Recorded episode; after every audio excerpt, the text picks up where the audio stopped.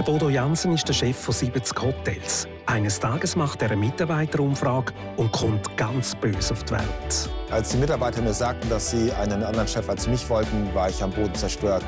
Und ich wusste, ich musste mich ändern, bevor eine Veränderung im Unternehmen geschieht. Ich war der Chef, den keiner wollte. Im Fenster zum Sonntag.